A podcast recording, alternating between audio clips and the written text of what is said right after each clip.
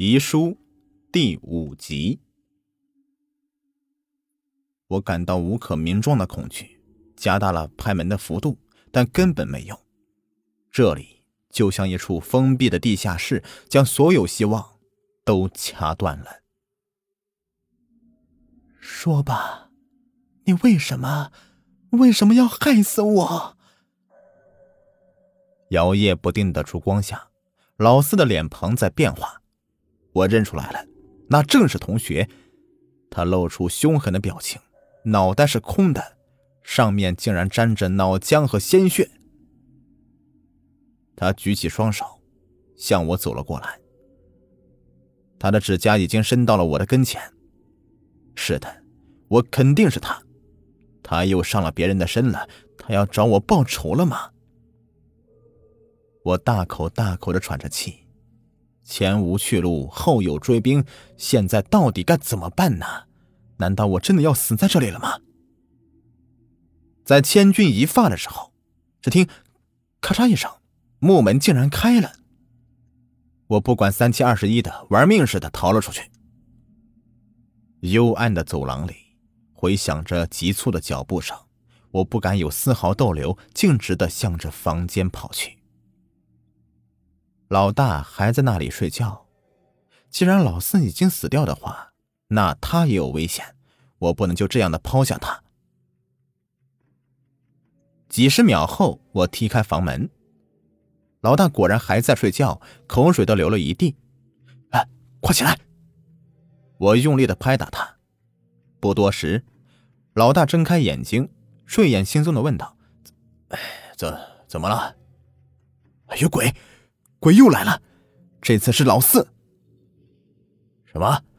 老四他，老大一下子醒了过来，疑惑的看着我。没错，他已经死了。刚才我看到他的生命之烛熄灭了，而且他还想……我言简意赅的解释道。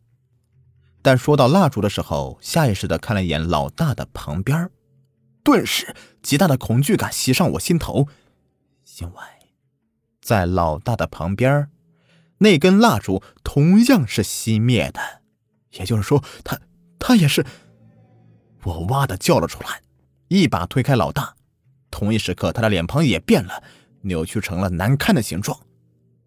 我认出来了，那正是同学死前的时候向我们苦苦求饶的样子。为什么？为什么？啊！我已经受不了了，反身想要逃跑，但门口处却冲进来一个人，是老四。原来他们早已经算到这点了，在两只鬼的围攻下，我根本没有任何逃脱空间了。别，别，别过来！周围仿佛在天旋地转，我只能象征性的挥舞着双手。反正都要死了，那不如跟他拼了。我脑海中猛然冒出这个想法。没错，跟他拼了。到了生死时刻，我忽然爆发出惊人的力量。对着他们拳打脚踢，我听见他们痛苦的哀嚎着。哼，就这样打死他们吧。慢慢的，我的脑袋已经麻木了，只剩下这个疯狂的念头。老二，老二，你醒醒！喂，清醒点不知过了多久，好像有人在耳边大声喊着。我猛然醒了过来。就看到老大和老四躺在地上，气喘吁吁的看着我。你们，我还想挣扎，但没有想到双手却被绑住了，完全无法动弹。这怎么回事？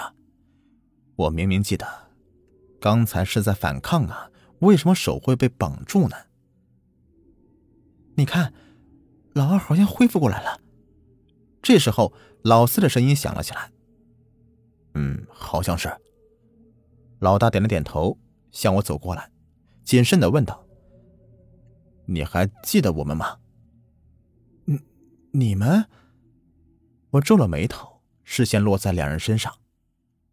蜡烛，他们的生命蜡烛根本就没有熄灭。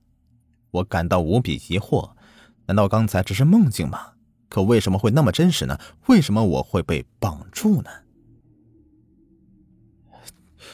等一下。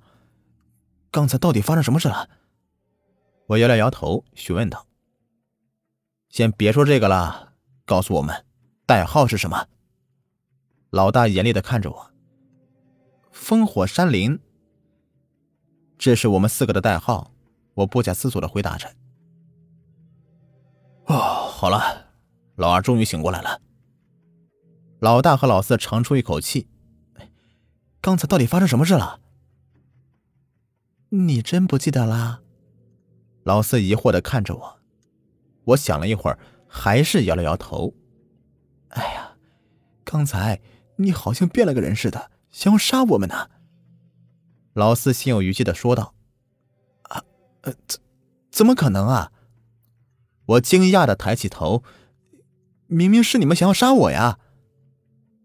不，我们俩都看到了，你的样子变得很奇怪，哎，就就像就像是同学。老大爷附和道：“我们怀疑你被他上身了，所以才绑住你。”原来是这样，我猛然打了个寒颤。那么说的话，刚才看到的肯定是幻想。没错，原来我也被上身了。他一定想利用我杀掉老大他们，所以才制造出了幻象。想起同学的样子，我再次感到极度的恐惧。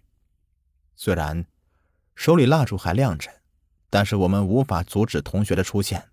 他的确已经渗入到我们生活中了。虽然今天晚上躲过去了，但我们真的能够熬过七七四十九天吗？没有人知道答案。经过晚上的事情，我们之后都不敢待在一起过夜了。既然鬼可以上身，那我们待在一起反而会更加危险。于是大家都分开了，甚至有好一段时间都没有联系。幸好那还是暑假，我们还可以待在家中。但这样就可以避过同学吗？我们不敢苟同，因为就在刚才，我竟然听到了一个坏消息。老大死了，没错，就连他也死在了家里。我已经彻底绝望了，不管怎么躲，用什么办法也是没有用了。同学还是找上门，那么下一个是谁呢？老四还是我？我已经不知道了。反正到了现在，我感觉身边每一个人都有可疑。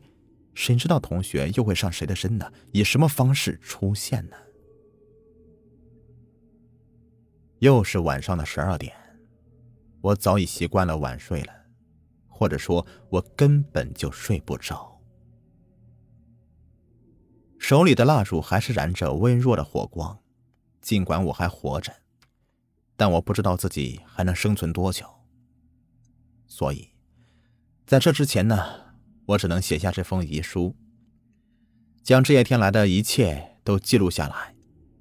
不管是谁，我希望你看完以后能够好好的反省自己，千万不能去招惹神鬼，也不能去欺负别人，因为人在做，天在看。不管你用什么方式逃脱了惩罚，但你最终还是逃不过上天的制裁。这是我真正领悟到的东西。好了，夜风又大了起来，蜡烛摇晃不安，他好像又要来了。我不知道该怎么说，该怎么表达。那就写到这里吧。好了，这个故事呢就全部说完了，感谢你们的收听。在节目的最后啊。给您推荐一个卖潮服潮鞋的商家——辉哥潮牌工作室，经营各类鞋子衣服多年了，在业内啊是数一数二的卖家，质量经得起您的考验。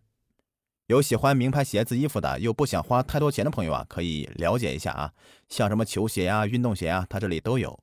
微信号是幺八八七九四九二七九三，买不买没有关系，进来看看也欢迎。微信号是。幺八八七九四九二七九三。